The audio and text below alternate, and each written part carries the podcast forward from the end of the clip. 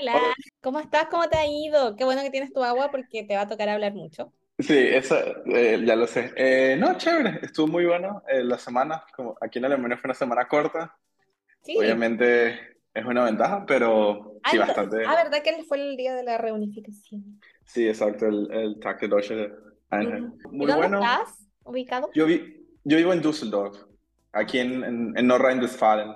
Vengo, estoy acá desde hace ya dos años. O sea, yo, yo estuve primero en Aachen y luego, y luego vine para acá a Düsseldorf por un, por un práctico, pero ya vamos a llegar por allá. Vamos a llegar a esa parte. No sabía de qué país era y después ya entré a tu perfil y dice venezolano. Estaba esperando Sí. escuchar un poco del acento. Ahora cuando dijiste, pero ya vamos a hablar de eso, salió el Sí, venezolano. sí, nosotros no decimos las S al final de las palabras. Entonces es como, dices, bueno, aire, como si te faltara, como si te faltara el aire. Y yo no sabía, a mí eso me, lo, lo descubrí justamente acá en Alemania hablando con latinos que se metían conmigo y yo como, yo no hablo así, pero es que, es que yo no hablo así. Pero, pero eso. Y, y bueno, obviamente la comunidad latina acá, que algo que me gustó mucho de Alemania es que hay una comunidad latina bastante grande, que era lo que yo pensaba al principio, como, oye, me voy a ir, me va a faltar eh, mi gente, me va a faltar mi, mis creencias. también, ¿no? Sí, exacto, exacto.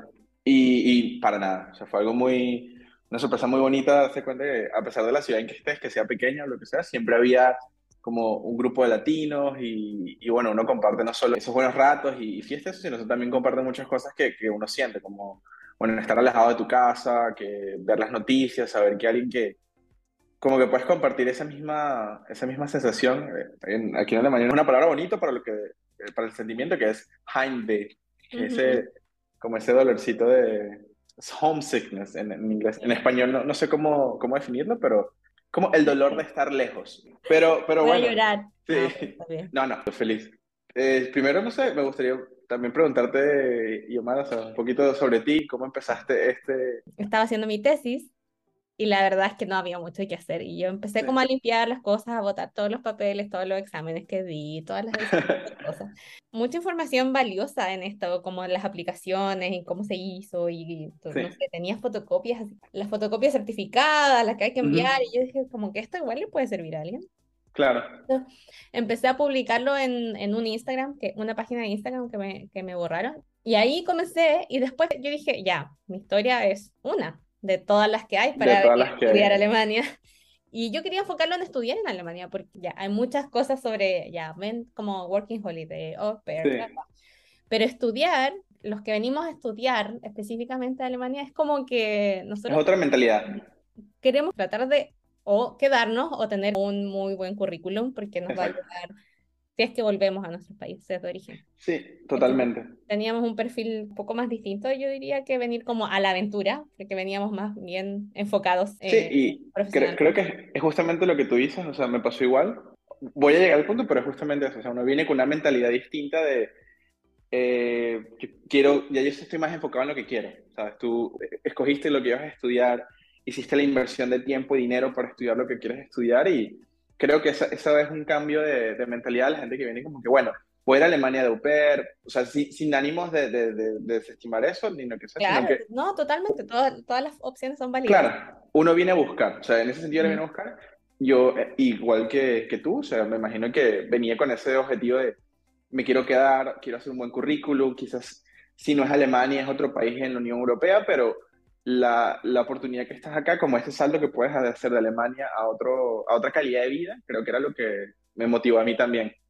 Ah, sí, eso fue lo que te motivó. Bueno, yo Sí, te quería preguntar también cómo nació el, el sueño. Tú eres ingeniero, entonces yo creo que ya exacto. venías de ahí, es como, ya, ingeniero, Alemania, obviamente. Sí, Pero cuéntame un poco cómo nació eso y sí. cómo tus papás siguen en, en Venezuela o también se fueron. Sí, mi mamá, mi mamá sí en. Venezuela. Exacto. Ah. Eh, bueno, un poquito ah, para eh, presentarme, que creo que no lo Ay, sí, hice, eso es lo primero. Siempre se me olvida, ¿viste? Que yo no sigo pero eso es lo bueno, eh, es espontáneo. Eh, bueno, yo me llamo Víctor, yo tengo 31 años y, y como tú dijiste, yo vengo de Venezuela y soy ingeniero. Yo estudié ingeniería en Venezuela y luego de eso, eh, o sea, empecé en el 2008 ah, mi, mi pregrado, yo estudié ingeniería de materiales en la Universidad Simón Bolívar en Venezuela, que es una uni- universidad en Venezuela muy, muy bien reconocida y bueno, también una ventaja es que es una reconoción al exterior y voy a llegar a ese punto porque creo que eso es interesante eh, cuando, cuando haces el proceso de aplicaciones. Yo trabajé mucho tiempo en, en, la industria petrolera, trabajé alrededor de cuatro años como ingeniero de inspecciones en, para una compañía venezolana con sedes en América, en China, en partes de Sudamérica, en Canadá. Y yo, bueno, de verdad que tuve un muy, buena, muy buenos jefes, muy buen trabajo, así que lo que fui haciendo fue, fui aprendiendo muy rápido, pero yo siempre quería como que eso, o sea, me gustaba aprender más, cada proyecto que salía yo estaba ahí adelante, y llegó un momento en que se volvió un poco monótono. O sea, fue un momento en que dije, oye, he hecho como que bastante, pero siento que estoy empezando a hacer siempre lo mismo. Y fue ese punto de, de inflexión, eso fue en el 2017, al principio de 2017, que ¿Qué dije... tenías en ese punto? Te estabas todavía en tus 20. Exacto, estaba. Pero yo siento que es, es buena, una buena edad como para pensar, oye, ¿qué quiero hacer? 26 años, creo que, que yo tenía, 26, 27 años, y fue cuando dije, oye, me gustaría intentar algo nuevo. ¿Qué es ese algo nuevo? Veamos. Y en ese punto, eh, yo, yo conocí a varios amigos que habían estudiado en Alemania, que hicieron el, un intercambio estando allá, y un colega de trabajo me dice, oye, voy a aplicar a este máster en Alemania. Y yo, yo también quería aprender otro idioma, o sea, yo aprendí inglés uh, hace muchos años, español, eh, un poco de, de italiano que, que, sé, y yo dije, oye, quiero de verdad aprender otro idioma, entonces fue como una buena combinación de, oye, vamos a aprender alemán para ver qué, qué viene pronto, y empecé a aprenderlo antes de aplicar. Y bueno, con esa motivación Pero, que me dio eh, mi compañero. Tu motivación era, era, estudiar una maestría en idioma alemán en Alemania. Exacto, ese fue mi punto. También porque, bueno, las universidades acá en Alemania tienen esos másters en inglés y en alemán. Pero yo dije, o sea, si voy a Alemania, lo ideal sería aprender primero el idioma y luego estudiar en, en alemán. Entonces tuve la ventaja de, de eso que mi compañera me, me, explicó. Tenía varios compañeros de clase que me dijeron, mira, hice intercambio ya, fue una oportunidad muy bonita. El precio, creo que fue el factor fundamental cuando te das cuenta que quieres estudiar una maestría, las maestrías son costosas, especialmente si la haces en, el exterior. Eso no es un secreto para nadie, pero entonces cuando ves los costos que pagaba en, Alemania, te, o sea, lo que es la matrícula, muy barato. Para los programas que son, y es un, un, una idea, yo estudié en, en Aachen, mi programa era de la, de la de la facultad de mi universidad, y no era del International School. O sea, porque Aachen tiene como esos máster que son del International Office, uh -huh. que puede ser como entrepreneurship, uh, supply chain management, o sea, cosas muy específicas. Y esos tienes que pagar un extra. Yo no tuve que pagar porque mi programa era de la uni. O sea, no, no era un programa para, como para internacionales. Exacto. Entonces yo pagaba nada más lo que es el, el semestre ticket, que eran... ¿Cuánto 200, era? 280 por semestre. Por semestre. Exacto. Sí, o sea, buenísimo. ¿Cuándo ya aplicaste? ¿El 2018? Yo apliqué en el 2018, exacto, principios de 2018, que eso fue el, el tema. Yo dije, ok, se empieza en el, aquí en Alemania, eh, en general, se empieza en el semestre de invierno, que es el winter semester. Entonces tienes que empezar a aplicar desde enero, o sea, sí. como buscar qué programas te, te gustaban. Y yo vi varios programas y el de Agen, yo estudié, exacto, ingeniería de materiales y mi, espe mi especialización era metales. O sea, cómo se producen los metales, cuáles son técnicas de producción.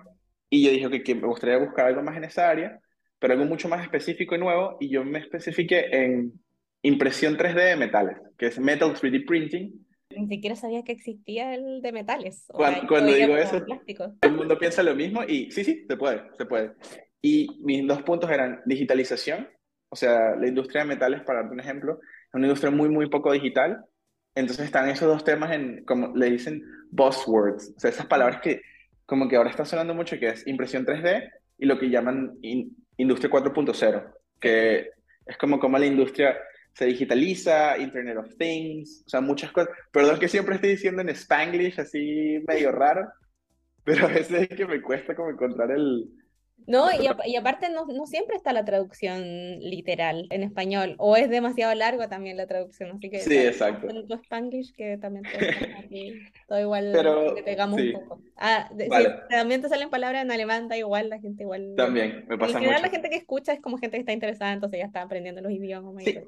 Totalmente. Entonces, nada, yo empecé a aplicar y ahí estaba estudiando alemán y encontré este máster que era en alemán e inglés. Es decir, la, muchas de las clases las veíamos en alemán y los exámenes podías decidir si presentarlos en alemán o inglés, porque la facultad, ah, o sea, es la facultad con los estudiantes alemanes y los estudiantes internacionales combinados, que era una ventaja bastante buena porque, ah, o sea, obviamente al principio, creo que ese es el video principal, es como, oye, ¿qué tan distinto es el sistema?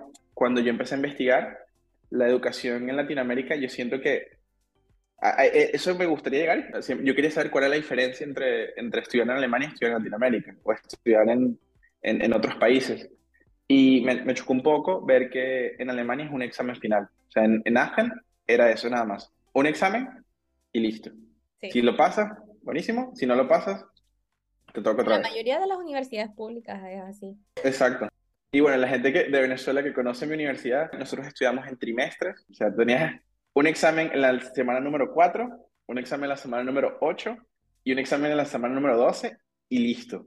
Pero siempre era como, dan, dándole, dándole. Y cuando yo leo, oye, es un solo examen, lo primero que pensé es como, coño, o sea, disculpa, o sea, disculpa si, digo groserías. No, también, eh, para nosotros coño no significa nada, así que da igual. Muy, auténtico. Eh, y eso, o sea, yo dije, oye, es un, es un tema. Me, me puse nervioso, dije, ok, ¿qué tan difícil va a ser? Yo tengo que prepararme de una manera distinta. Pero bueno, no fue el caso. Eh, me, siempre me gustaría como dar esos tips como a la gente que, que empieza acá y, es, uno de ellos es no asustarse. Y siento que la calidad del estudio en Latinoamérica, lo digo con, eh, dando mi ejemplo, el ejemplo de muchos colegas, compañeros de, estudio de Colombia, de, de Ecuador, de Costa Rica, muchos latinos, de Brasil también, que de verdad se dieron cuenta, oye, mira, el sistema educativo no es muy distinto, pero lo que sí es distinto es la calidad de oportunidades que tienes en, en Alemania, en el sentido de, en Latinoamérica, o sea, en Venezuela, era como los profesores, todos obviamente con una carrera muy, muy buena, pero de menos recursos, o sea, era laboratorios que teníamos que si hacías una, unos experimentos, estás muy, muy limitado en recursos y usas tecnología que era muy, muy vieja. O sea, quizás, obviamente es para, lo que te ayuda en un laboratorio es entender un fenómeno físico con una demostración y eso fue lo que en Alemania me pareció muy, muy interesante, que prácticamente recursos eran no infinitos, pero si necesitabas algo lo, buscabas y te lo daban. Y eso me pasó también en mi tesis de maestría. Entonces, pero bueno, voy a llegar a ese punto. Aprendo, ok, voy a resumir. Aprendí alemán, apliqué a la universidad, me aceptaron, me aceptaron, que fue una, una cosa muy bonita, me aceptaron dos días antes de mi cumpleaños, recibí la, la carta de aceptación, sí, y fue con, y fue muy bonito, pero creo que es donde empieza el, primer momento de, uff. Estrés total. Estrés total. Tiene que hacer todo muy rápido. Los papeles, aplicar a los papeles, o sea, exacto, yo estaba en junio y tendría que estar empezando la universidad en octubre. Que pienses como que, ay, no, está bien, es bastante tiempo. eran muchas cosas, era un tema de, obviamente, un tema de dinero, un tema financiero, un tema de, de organización, de encontrar apartamentos, de terminar de aprender el lenguaje yo hice eh, dos exámenes, o sea, dos, dos um, versiones de, para el idioma. ¿Cuál hiciste? IELTS, ah, IELTS inglés? y el Goethe. Exacto. Entonces, esas dos cosas que, que, bueno, toman tiempo, es una inversión que yo siento que vale mucho la pena. O sea, obviamente, y lo tienes que tener. Además, eso es algo que te ayuda en el momento de la búsqueda de trabajo de demostrar que, oye, porque hay gente que dice que aprende el idioma de una manera muy eh, personal, como también lo hice yo. O sea, yo aprendí con el Goethe, que lo puedo recomendar totalmente. Es una institución muy, muy buena, muy seria, eh, muy buena estructurada y te preparan no solo para que aprendas el idioma, sino también te preparan muy bien para el examen. O sea, te dicen como que, oye, mira, eso es lo que te pueden preguntar, esta es la estructura, está pendiente de, dar ciertos tips, que, que eso es lo, lo mejor. Y bueno, también fue mucho del tema cultural, que, te, que no es solo el idioma, sino también enseña mucho lo que es la cultura alemana. Obviamente, cualquier curso es, es bueno, lo que importa es el, la cantidad de esfuerzo que le pongas, pero instituciones de este estilo valen la pena la inversión porque, bueno, tienen una reputación, estructuran todo muy bien, gente muy joven también que, que hacían la, la, la clase era mucho más dinámica. Porque yo estaba estudiando alemán los fines de semana. O sea, yo terminaba el trabajo, el fin de semana, todo el día en alemán, y luego, bueno, el, resto de la semana haciendo tareas, viendo videos, escuchando podcasts, series en alemán, como cada. Lo hiciste el 2017 y al 2018 tenías que dar el certificado. Eh, Exacto. El B2 te pedían, ¿o no? B2. Entonces lo aprendiste como en un año. ¿Aprendiste Sí, alemán con un año? pero a mí me gusta mucho el alemán, eso es un, eso es un tema. Me gustan los idiomas y, y siento que el idioma alemán es bastante cool, o sea, es bastante interesante. Entonces, eso le dio más importancia y, y me, me- lo disfrutaba. O sea, lo disfrutaba bastante. Tenía muy buenos amigos en, en, en el curso, en el Goethe. Inclusive una de ellas, dos de ellas están acá. Vinieron, eh, una hizo el, el, mas- eh, hizo el máster en, en otra ciudad y la otra está en Leipzig haciendo también su Ausbildung, si no me equivoco. Qué genial que muchos lograron venirse. Entrevisté también a, a mi profe de alemán. ¿Qué es lo más importante para aprender alemán? Le pregunté y ahí me dijo, lo más importante es tener una meta para que lo Sí. estás estudiando. Sí, exacto. Luego de que, exacto, eh, apliqué, que, que fue un tema, o sea, el tema de, del dinero creo que fue el mayor reto que tiene cualquiera aquí en Latinoamérica. Obviamente eh, son, en ese momento eran 8.700 euros o 9.000 euros para el Sparkonto. Yo tuve la ventaja, que eso creo que es bastante, bastante importante, como en ese sentido usar esas ventajas, que yo tengo una prima aquí en, en Mannheim que está casada con un alemán y él dijo como, yo busqué los distintos métodos y hay un método que es el Verpflichtungserklärung, Ujú. que es justamente un, un aval, o sea, una persona que actúa de aval en caso de que te ocurra algo, o sea, que no puedas pagar una O sea, deuda, claramente no le ibas a pedir el dinero a- al, al marido de tu No. prima, pero eh, Es un documento, exacto, es un porque- documento que, mira, yo cuando, yo le agradecí tanto porque es una persona que me apoyó muchísimo, escribí un comentario en mi tesis de maestría cuando, cuando terminé como, de verdad, muchas gracias, y, y algo hasta me pone un poco emocional porque él me dice, mira, para mí fue un papel, ¿sabes? Para mí fue ir a la- al Ausländerbehörde, firmar un papel y decirlo, y él dice, mira, ¿sabes? Eso me- a mí me cambió la vida, o sea, me dio una oportunidad que quizás no hubiese tenido sin, sin eso. Y, y es Claro, como lo digo, La, la Sperkonto es todo un tema para todos. eh, ahora son 11.000 euros que hay que tener para el Lo, vi- lo acabo de ver, lo vi, lo, lo vi justamente en tu cuenta, que sé que pones distintos comentarios y lo vi y dije, uy. Y me acuerdo, en ese momento, mi primera opción fue, eh, ah, yo tenía como un dinerito ahorrado y dije, bueno, no, no llego y empecé a hacer un- una campaña de GoFund, que siento también que es una alternativa muy buena para, para la gente. O sea, yo vengo de Venezuela, Venezuela es un país con una situación económica bastante difícil y, y obviamente reunir ese dinero en tan poco tiempo era prácticamente imposible sin la ayuda de nadie. Y siento que eso al final no pude alcanzar la meta, pero me dio un, como un, un colchón bastante que hasta el momento igual todas las personas que, que hicieron en ese momento que me ayudaron, no solo eh, donando, sino compartiendo y muchos comentarios, mucha gente que me dijo, mira, yo estoy acá, te paso mi contacto. Ese tipo de cosas te demuestran lo, lo importante que, que es justamente esas amistades, esa, esa gente que te apoya, o sea, Claro. Y el crear Y por- redes también. crear redes, Lo- como exactamente. es esto, por ejemplo, quizás ahora después de escuchar tu episodio, la- más gente va a decir, oh, otros venezolanos quizás se interesan y te Y espero muchísimo que-. Que toquen mi puerta, que yo luego me pueden seguir en Instagram, me pueden comentar lo que sea, porque justamente lo que tú estás haciendo es algo que a mí me gustó mucho hacer, lo hice en Aachen, que, que era servir de, nosotros le decíamos Buddies. como cuando la gente venía, como tratar de darles a ellos instrucciones, decirles, mira, cómo es el proceso, porque a mí me- me pasó, o sea, que busqué todo por mi cuenta, o sea, cómo hacer el, los distintos pasos, cómo aplicar una visa. Y eso en, con- en conjunto con todo lo que es tu vida, es una situación bastante estresante, sin contar el hecho de que estás dejando tu casa. Y para mí todo lo que pueda ayudar y lo que tú estás haciendo igual, todo lo que tú puedas hacer para ayudar a gente, para que estos pasos sean mucho más fáciles, Fácil. es increíble, es, es muy bonito y, y respeto mucho a la gente que, que hace, que hace lo mismo porque es justamente eso, es, es dar un poquito porque también como a mí me ayuda gente, yo quiero multiplicar y que la gente siga multiplicando esa buena, Y esa buena vibra. Totalmente, y aparte mm, que la gente le pierda el miedo también a Alemania. Exactamente, No tan y, y eso me, no es imposible y todo el mundo, uno, todo el mundo lo puede lograr. Siento que hay muchas ventajas acá, hay, muchas, hay muchos mecanismos de ayuda, eh, hay mucha gente y, y quitarle ese, exacto, quitarle como ese miedo de, "Ay, es que tú lo hiciste, cualquiera puede hacerlo, solo que necesitas saber qué necesitas. Ujú. Y eso es abrumador. Es bastante información, es desconocido, es saltar en el agua fría, por así decirlo. Creo que mi recomendación principal era simplemente organizarse un poco y decir, vamos a hacer una lista. ¿Qué necesito para todas las aplicaciones. ¿Qué documentos necesito? ¿Qué el nivel de idioma? ¿Qué ventajas me tiene estudiar en ciertas regiones? O sea, eso también es un, un punto bastante importante. Por ejemplo, en mi industria, esta, esta, zona que es Nordrhein-Westfalen, está Aachen, está Düsseldorf, está Dortmund, eh, como el Ruhrgebiet, donde hay muchas distintas industrias de mi tipo. Entonces, eh, ¿qué es lo que yo pensé? Que yo quiero terminar mi maestría y luego inmediatamente ir a la industria. Y eso solo lo puedes lograr si tienes una buena red en, tu área.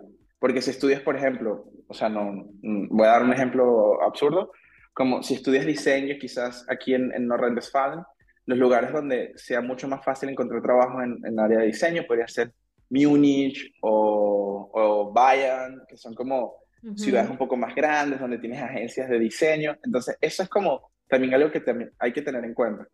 O sea, ¿dónde voy a estudiar? Y tiene relación con el área donde yo estoy yendo. Obviamente eso es Internet, meterse en Internet y buscar, buscar, buscar. Luego que tuve el registro de Claron, eh, buscar una casa, creo que es uno de los temas más complicados. No, no tanto, yo, yo diría en comparación con los chicos de Berlín que la tienen ahí como... Uh, sí, por supuesto. Yo, yo estudié en, en Aachen, Aachen, para los que no sepan, en español se llama Aquisgrán. Es una ciudad fronteriza con, con Bélgica y con Holanda y es muy internacional. Una de las cosas es 40% o algo así de los habitantes de Aachen son estudiantes, o sea, es una ciudad muy, muy universitaria y muchos de ellos, creo que es el 30% o algo así, son internacionales. O sea, dos cosas que a mí me llaman mucho la atención y otra eh, es, como es pequeña y es una ciudad estudiantil, los costos son mucho más baratos. En mi programa que yo estudié, yo estudié allá algo que se llama um, Werkstoffingenieurwesen, que es como ingeniería de materiales, con una especificación en metalurgia.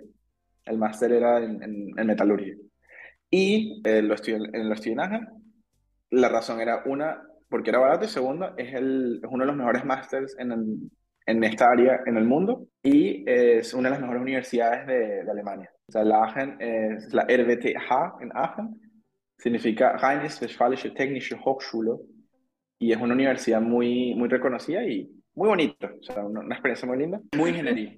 Pero eh, curiosamente también hay medicina, psicología, o sea, eh, tiene muchas facultades, obviamente, como ingeniería mecánica, ingeniería de materiales y electrotecnia, que es como ingeniería electrónica, son las tres más famosas. Y, otra cosa, es una ciudad donde hay hombres. es súper Pero la relación hombre-mujer es terrible.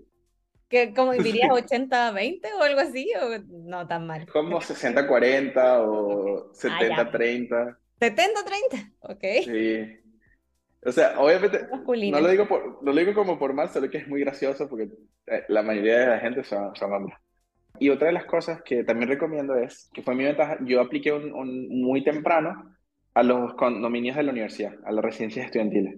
Eso se hace apenas uno tiene su carta de aceptación. A, apenas te lo den. Incluso, exacto, apenas te lo den, meterse en la lista. Meterse en la lista porque, bueno, es una lista de espera muy grande.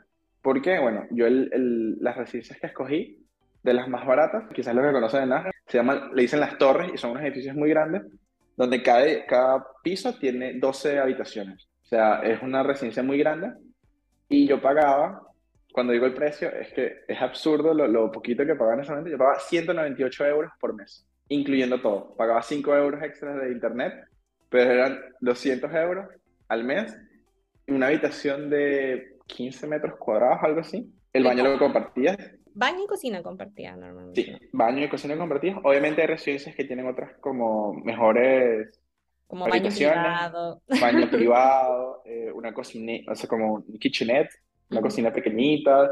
También habían otras, pero bueno, yo dije, ese está muy cerca de la uni.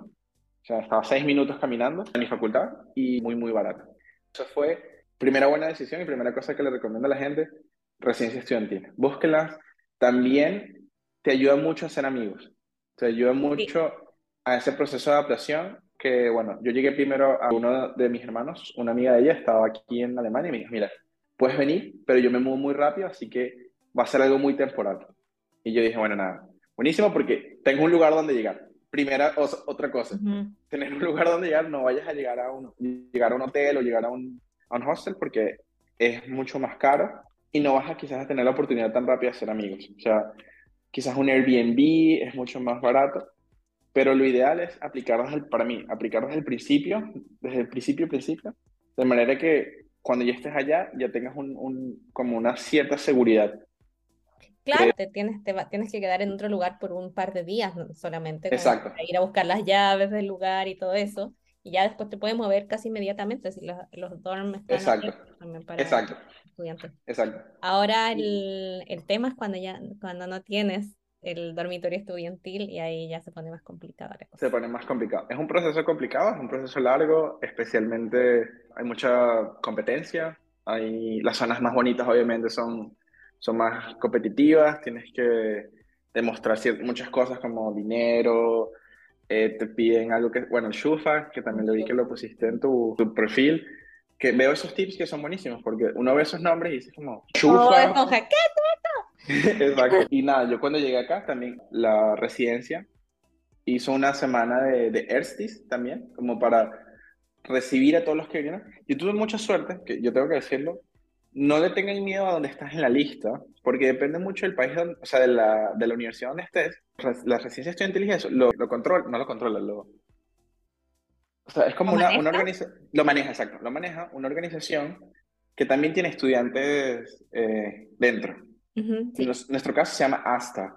Y ellos, cuando ellos ven la, la, lista, no es simplemente que ellos veían quién es el primero y, tenían una, una, habitación, sino que también buscaban perfiles para que, por ejemplo, mezclar un poco la, la residencia. Ah, Entonces, si eres de un país quizás, eh, o sea, países como distintos, o dicen, oye, mira, eh, ellos lo que hacen es que le mandan esos perfiles a los distintas gente que está, por lo menos lo, lo que sería como el grupo que se encarga de recibir a nueva gente en, su, en las habitaciones, porque eso también es un proceso de entrevista. O sea, ellos también tienen que decir, mira, esta persona nos cae bien, armonizamos, lo que sea.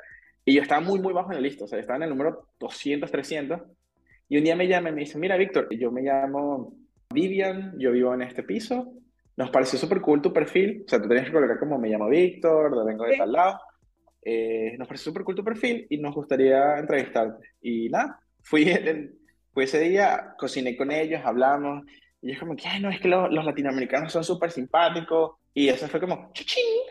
Sí, y les pasa, y pasa que muchos quieren aprender español, entonces también es como que empiezan muy, muy abiertos a conocerte solamente para que les enseñes español, y, pero, pero es una ventaja para Igual, igual eso es lo que le digo a la gente cuando vaya a buscar un BG, o sea, Utiliza la carta, utiliza la carta de idiomas, utiliza la carta de, de cultura, porque eso es algo... latina feliz, todo. Latina feliz, o sea, tú tienes que vender un poco, y ¿qué, ¿qué, hice yo para aprender a decir eso? Como que, ay, mira, si quieren aprender español, yo les enseño español, a mí me gusta cocinar, yo soy muy activo, podemos intentar cosas nuevas, y es demostrarles porque eso es lo que quiere cualquiera, o sea, tú quieres vivir con gente con la que te vayas a llevar bien.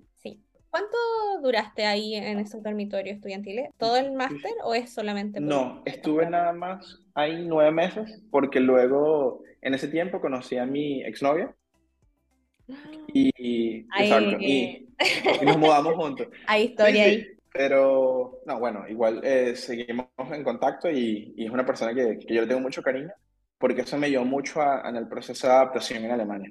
Que, que también ah, es un era alemana o era...? Es alemana, sí, ah. exacto. Ay, yo, perdón, dije era. Bueno, era. era. No, pero era, no muerto. Era en tu vida. No, no muerto. Quizás murió en otro sentido, pero nada.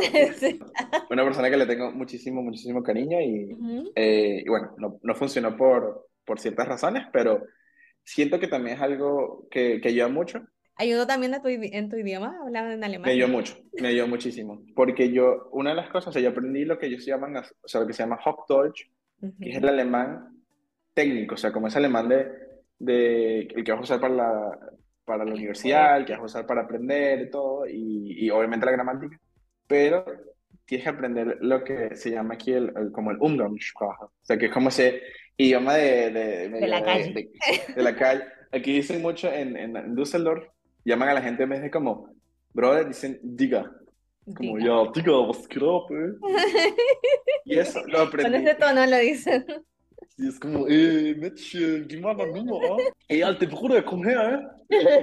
yo, yo, lo sé imitar bastante bien y, y me, le, siempre le, Te sale súper bien y me da risa porque tengo una compañera de trabajo venezolana y ella nos imita a, todos. Y también imita bien, yo creo que es algo venezolano ahora. Quizás, quizás, pero lo, hago, lo, hago, mucho con mis amigos y, es una charla, pero justo eso, o sea, siento que un proceso, una parte del proceso de integración que, que es muy importante es que, que, tuve mucha ventaja. Primero que viví con alemanes en el, en el dormitorio, muchos de ellos eran alemanes, habían internacionales también, pero tuve una pareja alemana por mucho tiempo, que eso te ayuda mucho a integrarte, eso te ayuda mucho a, que es este saltico como, sí, es muy bonito estar con, tu, con los latinoamericanos, es muy bonito estar con gente que habla tu propio idioma, españoles, lo que sea, pero en cierto sentido tienes que romper un poco, o no romper, sino tratar de incluirte en la, en la cultura alemana, y para hacerlo es hablar, Claro, pero no, no implica dejar de ser tú, sino eh, que no, integrarte, ser parte de la cultura alemana y mantener tu esencia también, porque no puedes, No puedes volverte un robot alemán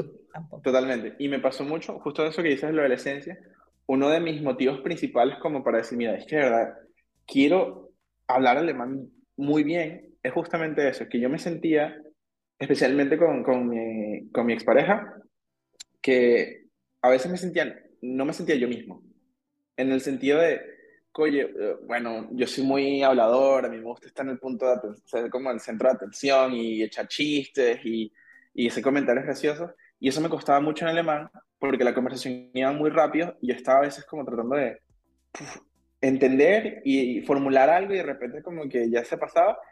Y me acuerdo... pasaba el tiempo del chiste también. Exacto, y era como que, coño, ya, se fue.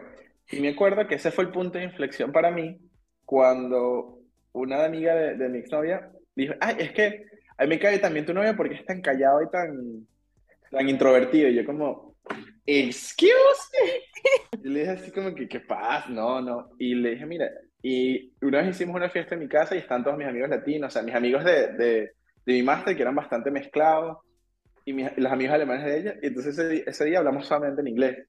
Y toda la gente se me quedó como que, es que tú eres otra persona distinta. Y yo dije, sí, pero no para... Mm, y eso también como que es raro, ¿sabes? Porque uno quiere ser auténtico en... En, todo en, idioma. En todo, exacto. y, y, eso fue como dije, como, no, tengo que enfocarme más. Mi exnovia, ella hablaba español muy bien, entonces como que en casa hablamos español y alemán. Pero yo dije, mira, a partir de ahora, solo alemán, eh, voy a seguir haciendo los cursos para el C1. Yo no he presentado examen de C1, pero lo voy a hacer porque, bueno, es parte de, del, proceso para um, la naturalización, que es algo que también me gustaría hacer. O sea, creo que ese es el, el objetivo de mucha gente, como venir acá y hacer una vida acá y tener... Pero en ese caso, eh, disculpa que te pregunte, porque nosotros en Chile, para hacer el proceso de nacionalización alemana, nosotros tenemos que renunciar a nuestra nacionalidad. eso para nosotros igual. Es muy dependiente, como tú dices, es muy dependiente del país. En mi caso, eh, bueno, es un tema de, de facilidades. Y los pasaportes en Venezuela es un, es un tema. O sea, sacar un pasaporte en Venezuela, renovarlo, eh, es un tema. Y yo siento que, y se lo recomiendo a cualquiera, obviamente cada quien tiene derecho a, hacer lo que, lo que más le plazca, de sentirse latino, no renunciar a su nacionalidad. Para mí es la ventaja que tiene y que, bueno, para mí un papel no me dice que yo soy venezolano. O sea, yo no necesito un pasaporte venezolano para ser venezolano. Eso es algo que nadie te lo va a quitar. Eso es tu esencia, eso es algo muy, muy bonito y para, para mí es un tema de, de ventajas, de, bueno, de eventualmente tener una mejor calidad de vida, de si quiero vivir acá, que, que mis hijos tengan también un pasaporte europeo, pero igual les voy a enseñar todo lo que es mi cultura, todo lo que es mi idioma, y eso no te lo va a quitar nadie. Claro. De que tengas que dejar de ser, por así decirlo, uso comillas en el aire, eh, eh, no va a pasar. Eso es algo que, que no, no espero, pero bueno, algo que hay que ver. Tengo que ver, aún no, no tengo tiempo suficiente para la naturalización, pero... ¿Cuántos años son? Son ocho años, pero se reduce a seis si, si cumple ciertos como criterios. Uno de ellos es haber estudiado en, en, en una universidad alemana o haber hecho un Ausbildung o lo que sea. Y el otro es eh, presentar un examen de idiomas y uno, o sea, un certificado de idiomas. Y uno, una cosa se llama el Einbildungstest, que es el examen como para hacerte el alemán. Ahí donde te preguntan cantar el himno nacional y ese tipo de cosas. Eh, sí, exacto. Es una lista de preguntas y hay preguntas que sí. ¿Cuántas regiones, cuántas regiones tiene Alemania? ¿Cuántos estados federales? por ejemplo, qué día fue el lunes, ese tipo de cosas que siento que si te gusta la, la cultura alemana y si eres parte de eso, en cierto sentido te, te, involucras. Sí.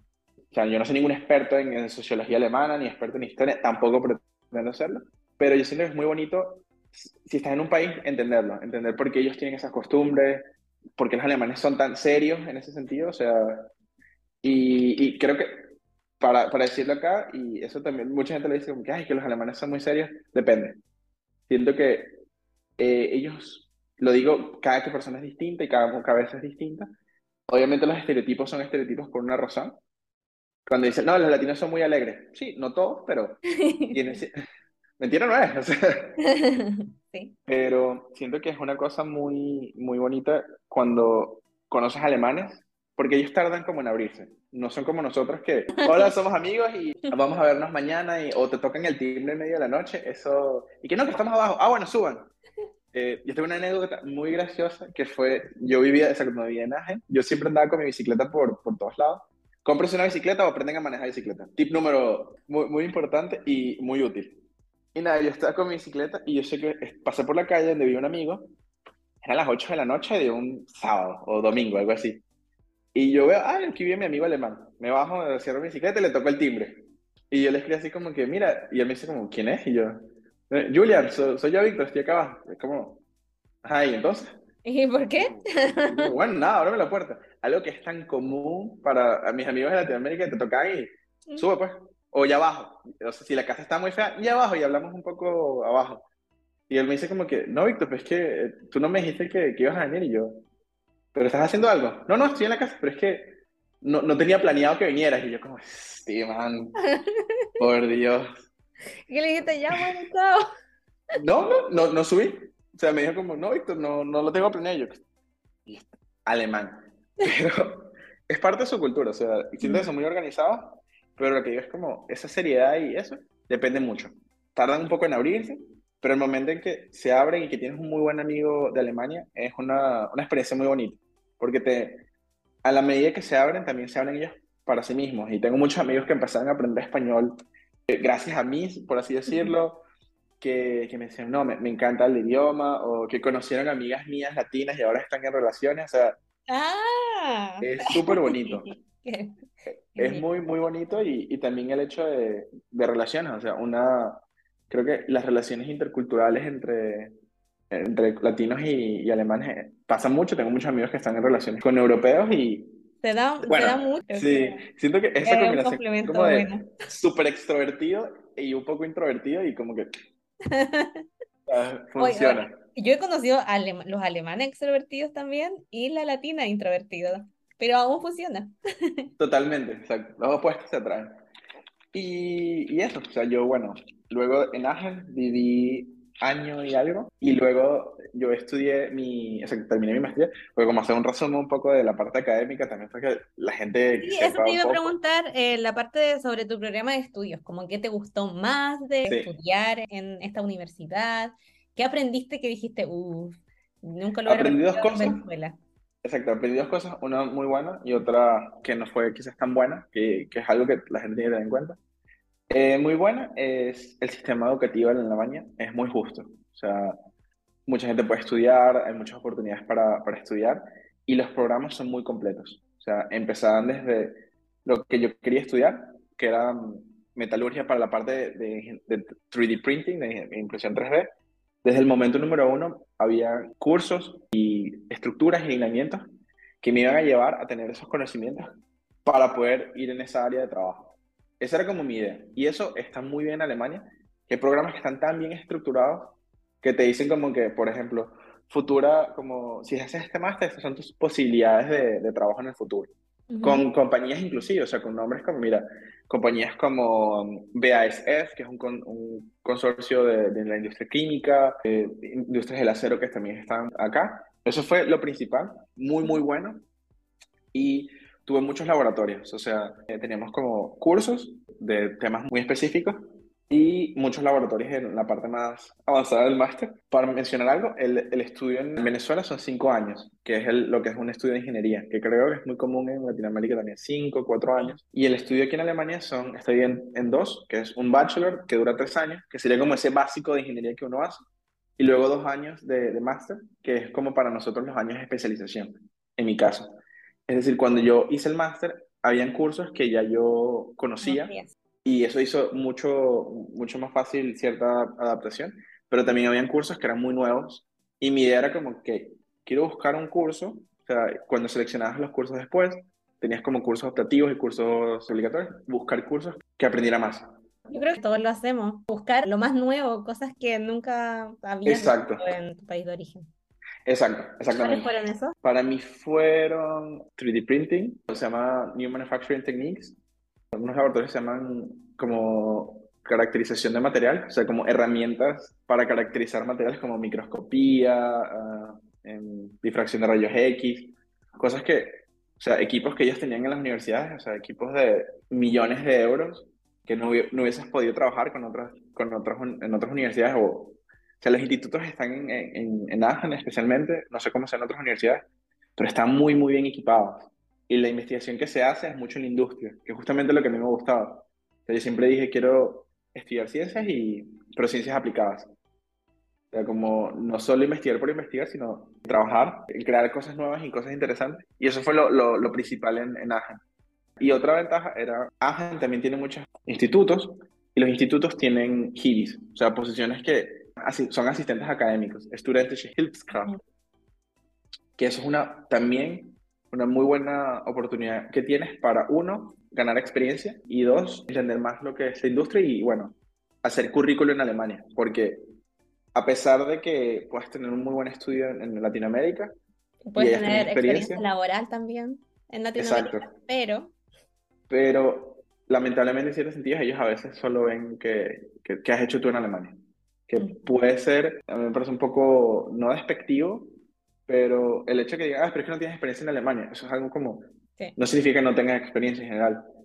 En algunos casos ocurre, en mi caso no fue el, el, caso, que fue una de las cosas que cuando llegué aquí en Agen, mi primera cosa fue, ok, necesito ganar plata, necesito trabajar obviamente, y yo encontré muy rápido un, un Estaba trabajando para una compañía como asistente académico y el dinero que puedes ganar como asistente académico tiempo completo, de verdad, en mi caso me ayudaba suficiente para poder eh, sobrevivir y pagar mis deudas. Eh, disculpa que meta eh, no, no, para dinero, pero eso es importante. Aquí, con este Hibi, tú, uno puede trabajar máximo 20 horas semanales. 20 horas semanales, exacto. ¿Y cuánto estabas ganando normalmente? Porque siempre... Yo estaba ganando en ese momento 14 euros por hora.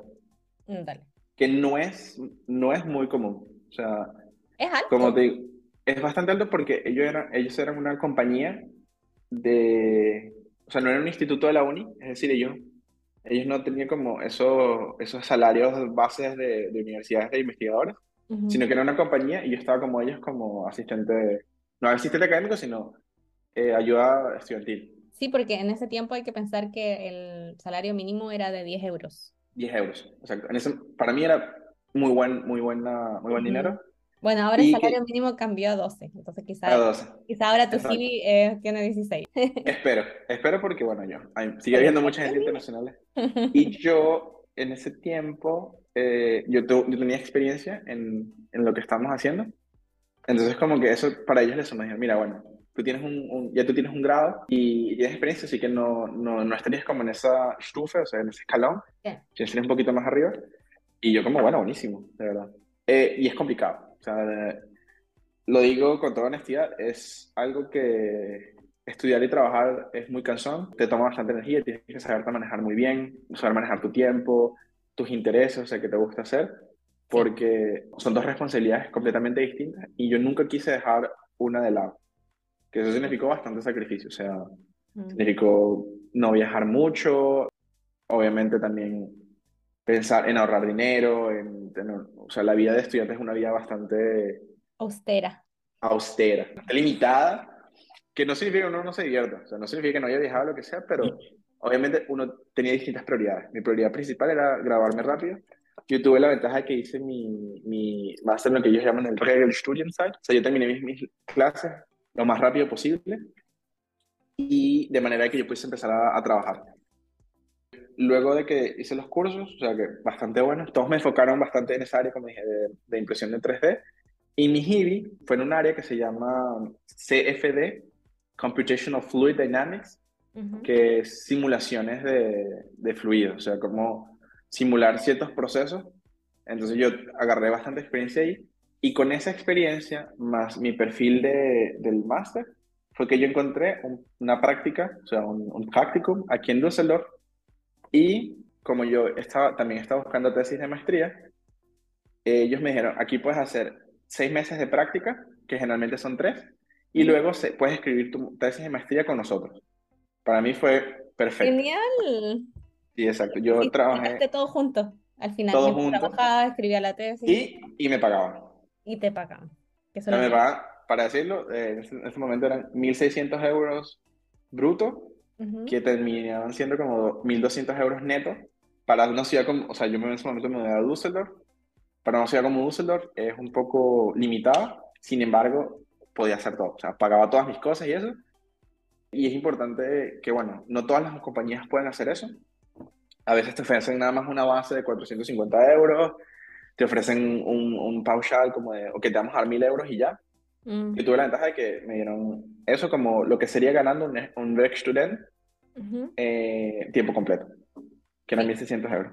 La compañía, quizás lo que les, les gusta, les interesa de los nombres, eh, se llama First Alpina, se escribe P pequeña O E S T A L P I N E. Bueno, igual te eh, voy a pedir todos los links. Claro, y, lo puedes poner, sé, que, sé, que, tienes como un show notes y lo podrías poner ahí. Siempre lo pongo toda la información. Buenísimo, buenísimo.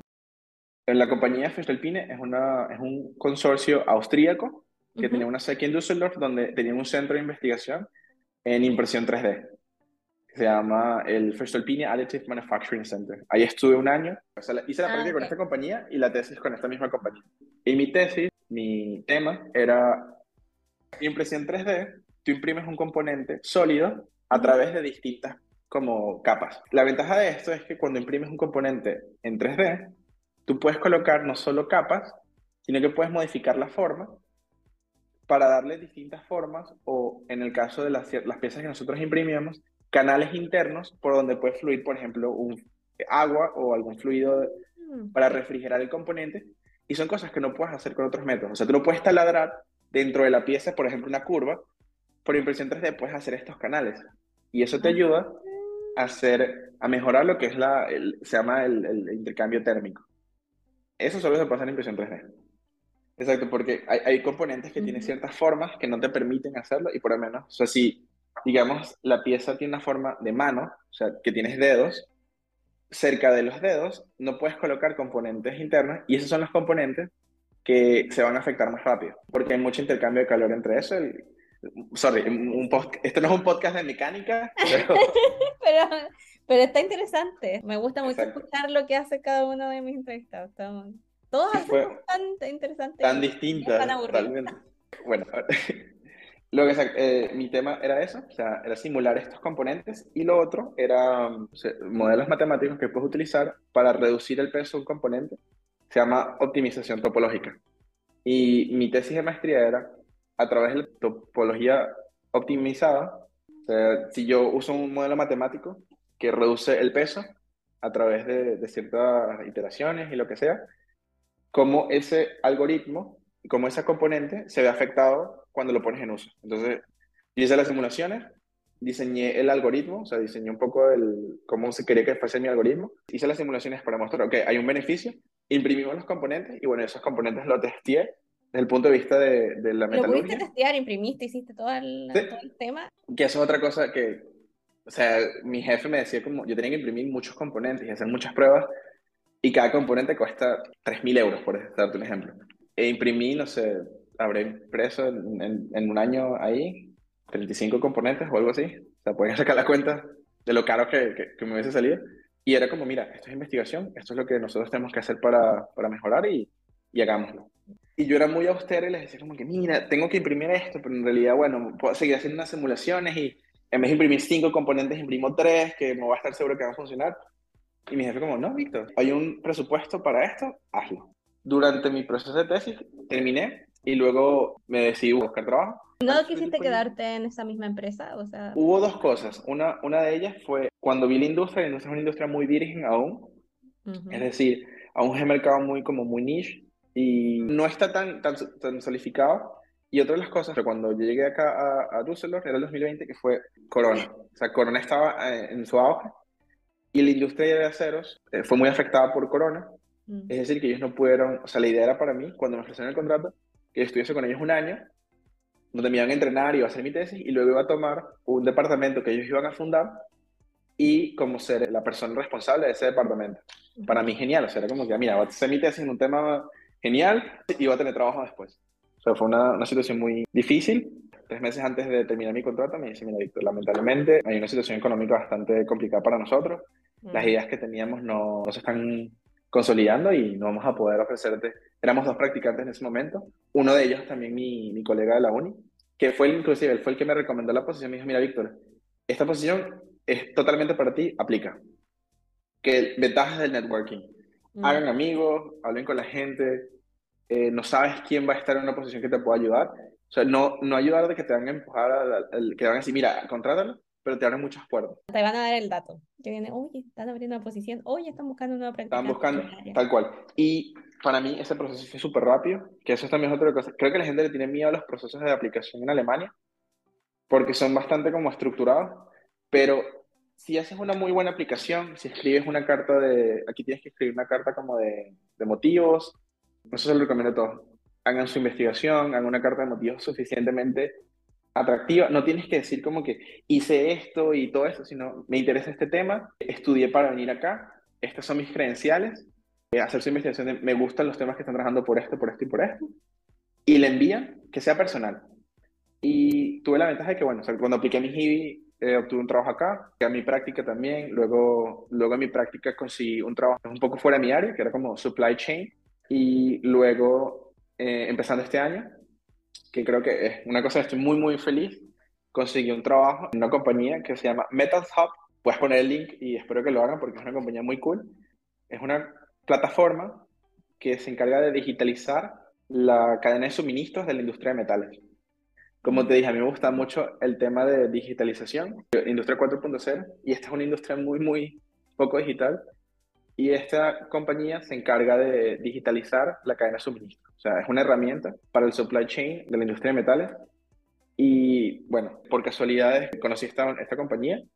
E igual, otro tip, hay aplicaciones abiertas. O sea, las, las compañías tienen algo que se llaman Unrequested Application o algo así. Y yo vi la página de la compañía y dije, esto es genial. O sea, están digitalizando la industria de metales. Yo estoy en la industria de metales, quiero digitalizar. Entonces, aquí fue. Y les mandé una, una, una carta diciendo, mira, veo que no tienen una, una, posición para mí o una posición en la que yo pueda estar. Sin embargo, siento que puedo traer valor en, en estos sentidos, en esto, esto y esto. Experiencia en el área, em, conozco de, de, mercados emergentes como es el, el, Metal 3D Printing, y yo no estaba haciendo nada en ese momento con Metal 3D Printing, estudié en Agen, o sea, ese tipo de cositas. Genial. Eh, Te invitaron a una entrevista. Eso fue un proceso bastante curioso porque yo aplico primero y ellos me dicen como, tuve las entrevistas con ellos y tal, me dice, mira, Víctor, luego de las entrevistas, tienes un, un, perfil bastante interesante, pero no tenemos nada para ti. Es una lástima, nos gustaría estar en contacto contigo, pero no hay nada que, que te podamos ofrecer. Por ahora. Donde, por ahora. Donde, y yo les dije como, oye, no, no hay problema, buenísimo, obviamente está un poco tristón, pero dije, pasa. Comencé a trabajar con esta compañía de, de supply chain y luego ya, ya, estaba cansado de ella y dije como, voy a, buscar otro, voy a seguir buscando mi área. Y eso fue el principio de este año Niklas, que es mi jefe ahora, me escribe por LinkedIn. Otro tip, activen su LinkedIn, póngalo bonito. por favor, se lo digo a todos. De verdad funciona acá. Aquí hay mucha gente que te busca. Te buscan, sí. Te buscan. Eh, yo tuve muchas, o sea, como headhunters que me escribían como, mira, hay una oportunidad en esta área. A veces están muy específicos y te dicen como, mira, estamos buscando esta área. Y a veces te dicen como, ay, vemos que eres ingeniero, estamos buscando un ingeniero en programadores. Como, no, Depende de tu headline. De tu, head, algo, tu headline. Un headline muy específico, siempre te van a encontrar. Exacto.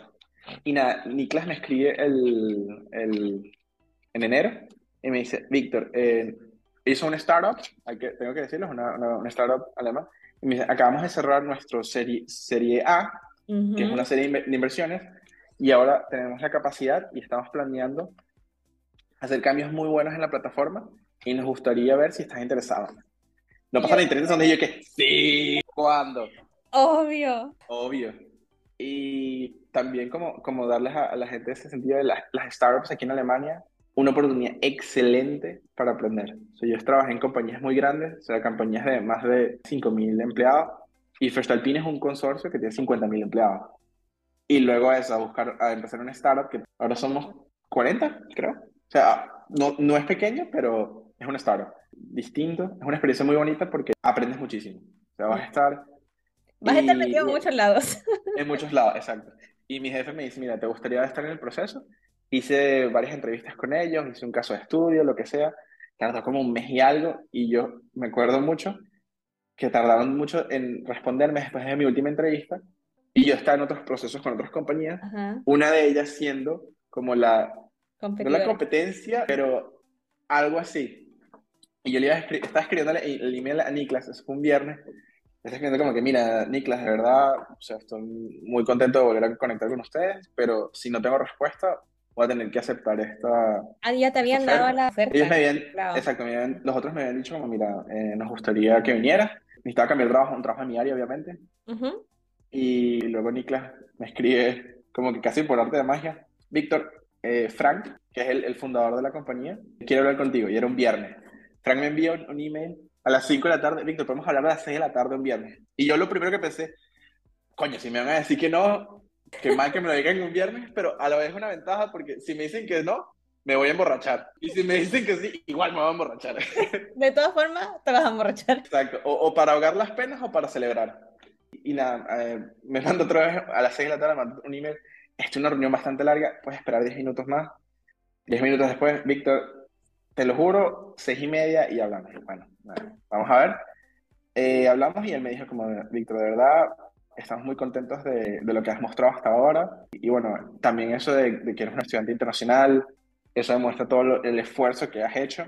Mm. Y creo que es súper bueno como para poner así como un punto final de, fue el momento en el que yo dije, todo este esfuerzo valió la pena, ¿sabes? Me, recuerdo muy emocional en ese momento, o sea, yo... Todo el esfuerzo, todo. Todo el esfuerzo. Aprender el, el, idioma alemán, primero que nada, venirte, Totalmente. Eh, es dejar tu casa, es dejar tu familia, son todas estas cosas como que valió la pena. Y bueno, desde ese momento estoy trabajando con, con MetalSoft. Yo trabajo como en la parte de, de product, que es como desarrollo de, de, la plataforma, pero más que todo mi rol es, como yo tengo, esta industria y entiendo la industria, es hablar con los clientes, entender qué es cuáles son sus necesidades y transformar eso en producto. Eh, producto de la plataforma que podamos comerciar y que resuelva sus necesidades. Y está muy cool porque a mí me gusta mucho la parte de IT y yo nunca pensé que iba a estar en IT. Qué interesante. Y, fue, y es como la mezcla perfecta, o sea, es IT y, esta parte de metalurgia, pero a la vez también estoy aprendiendo como mucha parte de negocio porque es eso. O sea, y la parte comercial porque tengo que hablar con clientes. Exacto. Yo no hago mucho, o sea, yo no hago ningún tipo de, de ventas ni nada. Mi parte es lo, le llaman solution engineering, que es justamente eso, o sea, es, es, ir con ellos y ponerse fastidioso y preguntarle, ¿y por qué haces esto? ¿Y por qué haces esto? Para entender de, verdad, porque a veces que pasa que un cliente dice, mira, este es mi problema, y tú le dices, mira, eso en realidad no es el problema, quizás es una causa o es una, una consecuencia. Y cuando vas a la raíz del problema, te das cuenta que es completamente distinto. Y eso es lo que tú tienes que saber resolver. Es una experiencia muy cool. Y bueno, si hay gente que está buscando trabajo en, en Nordrhein-Westfalen o en Düsseldorf, en, en, esta área de ventas, IT, lo que sea, estamos buscando bastante gente. Voy a poner el link también. Por supuesto. Échale un ojo porque sí, estamos buscando expandirnos y es una experiencia muy bonita porque es eso. O sea, las startups te dan mucho, mucho espacio para aprender, te delegan muchas responsabilidades, que, que es algo que a mí me gusta. O sea, me gusta hacer cosas, a mí me gusta ese sentido de pertenecer, cuando haces algo que va a ser usado y que funciona y que la gente diga, mira, es exactamente lo que necesitábamos, es muy, es muy bonito. Y creo que es algo que de verdad experimentas más cuando estás en una compañía pequeña. Sí. Ahora, ¿en qué idioma trabajas? ¿O trabajas ya en los tres idiomas? Sí, exacto. todos los clientes, entonces? El idioma de trabajo es en, en inglés. O sea, la compañía, somos una compañía internacional, entonces tenemos 16 nacionalidades distintas. Yo porque trabajo en, en product, o sea, las compañías ITT generalmente tienen un equipo de product que incluye también ingeniería, que son los desarrolladores, eh, incluye ventas, que es SEOs, y otro, otro nosotros tenemos un, departamento que se llama Customer Success, que se encarga de brindarle apoyo a los clientes, hacer upselling. Yo trabajo justamente en el medio de ellos. O sea, yo tengo que estar comunicando con todos. Y eso hace que la ventaja de, cuando, de hablar alemán, que yo puedo comunicarme muy bien con la gente de ventas, que puedo comunicarme muy bien con clientes en el área de Alemania, en, en la, la, zona DACH, que es Alemania, Austria y Suiza. Ya, exacto. Y excepto que yo no, o sea, cuando hablo con los suizos es imposible. O sea, no. Cambiamos a inglés, por favor. Eh, ellos hablan un alemán muy difícil. Yo siento que los austriacos también tienen una. O sea, tú no eres como gracioso. Yo trabajé con austríacos y también puedo hacer las es como, si sprechen Lose, si sprechen dice Ate, ganz lustig. Yo trabajé con la compañía de, de donde yo hice la maestría, ellos son de Austria. Y cuando hablaban conmigo, yo no, los imitaba y se, ellos se ríen como que, sprechen wie so, ich doch nicht so lustig. Muy, muy gracioso. Y, exacto, y hablo en alemán con ellos. Y si tengo algún, si hay algún cliente de la, de la zona latinoamericana o, o algo así, yo estoy mucho, eh, yo estoy mucho exacto en ese proceso de, de entender a los clientes, entonces siempre me, me, meten como medio ahí. Aunque yo no soy, yo tengo nada de experiencia en, en comercial, eso es otra cosa que aquí aprendes. O sea, te enseñan muchas cosas, hay talleres de ventas, talleres de negociaciones, talleres de cómo interactuar con un cliente y, y es una ventaja. Es una ventaja que yo se los recomiendo a todos. Obviamente es difícil aprender el idioma, no digo que, que no es complicado, es un, es un reto, pero las oportunidades que te abre hablar alemán, hablar inglés y hablar español son enormes. Sí. Estás en, tres estás en tres mercados muy, muy grandes. En la parte comercial eh, es muy, muy bueno y bueno, también lo que dijo, o sea, siendo de muchos empleadores, cuando ven una persona que, que viene a otro país, le dan mucho más mérito a eso. O sea, ven que el esfuerzo adicional que significa dejar todo tu, tu, red de contactos, dejar, o sea, porque tú estás empezando aquí prácticamente sin, sin ningún tipo de, mm. sí, sin ningún tipo de ventaja. Y creo que también es algo muy bonito porque le ayuda a la gente, a las personas que viven quizás en Alemania, a, ¿cómo se dice? Eso de watch your privilege, o sea, que sepan qué privilegiados están. Porque cuando uno le comenta, mira, ¿sabes? yo tuve que hacer tantos sacrificios para venir acá, o sea, yo personalmente no he ido a Venezuela en los últimos desde que vine desde 2018, o sea, en los últimos cuatro años, y es un sacrificio que tienes que hacer. Cuando entienden eso, creo que es muy bonito porque primero les abre las puertas a todo el, mundo, a todo el tipo de, de sacrificios y de obstáculos que tienes que, que, cumplir en Latinoamérica. Y abre mucho la, la mentalidad de, de, esa gente que dicen como que... Hay mucha gente que es muy crítica con los extranjeros. Y, y dicen como que, ay, es que esos extranjeros no aprenden el idioma. Oye, pero es que es difícil. O no es solo aprender el idioma, es que es una cultura muy distinta. No es solo aprender, no solo aprender el idioma, es adaptarte, o sea, no es tan fácil. Y cuando la gente ve eso y ve esa perspectiva, le abres más puertas a, no solo a ti, sino a otros latinos y a otras personas de todo el mundo, a que ven que, que el mundo es más grande que, que, Alemania. Y eso es algo muy, muy bonito y algo que me gustó mucho de, toda esta experiencia, es enseñarles un poquito de nuestro mundo al, a Alemania. Yo creo que con eso terminamos. Me emocionaste con las últimas palabras. Bueno, ando llorona. Yo, no, yo, también, yo soy, yo soy un llorón, todo el tiempo estoy llorando. Nada de masculinidad tóxica acá. Aquí. Pero sí, me pareció un cierre perfecto y, y nada, de verdad sí, me, me, encantaría que cualquier persona que esté interesada, no solo en estudiar, venir a estudiar aquí en Alemania, sino algo muy específico como, oye, eh, ¿Qué tal fue tu experiencia de trabajo? ¿Qué tips me recomendarías? O sea, yo estoy muy contento y súper emocionado de ayudar a, quien, a quien pueda ayudar. Así como estás haciendo tú. Quizás yo no haga podcast, eh, siendo un trabajo súper, súper arduo. Esto del podcast es como para mí mi, también mi conexión con la comunidad latina, porque yo vivo en un pueblo que nunca hablo español y trabajo en inglés y vivo en alemán. Totalmente. Y muy, muy bonita la iniciativa espero nada, poder compartir el, cuando el episodio esté en vivo, poder compartirlo con mis amigos y también darle muchas gracias, o sea, aprovechar este momento, darle gracias a toda la gente que, o sea, que, que, lo ayuda, que nos han ayudado. Yo tuve un apoyo muy, muy grande de el ex dueño de la compañía donde trabajaba, que su nombre es Miguel Boco, y es una persona que le tengo muchísimo aprecio porque también me ayudó mucho a venir acá. Y igual a Jens Zimmerman, que es el esposo de, de mi prima, que hizo todo, exacto, toda esa gente que lo hace posible, obviamente mi mamá, y ahí es cuando me pongo emocional, que, que te das cuenta de que sí, lo hiciste tú mismo, pero nunca estuviste solo. Y es algo también de, que todo el mundo tiene que saber. Es un camino que se siente solo, pero nunca estás solo, de verdad. Siempre tienes esa gente atrás apoyándote y, y no hay nada más satisfactorio que... Yo, yo tuve el migración hace poco tiempo, mi mamá no pudo venir, pero igual están, están todos mis amigos ahí y cuando a mí mi mamá fue ese momento de esa satisfacción de que lo hiciste. y eso no es, sí, no estás solo y especialmente ahora. Ahora no estás solo, si necesitas a alguien más, están toda esta comunidad tan grande. Exacto.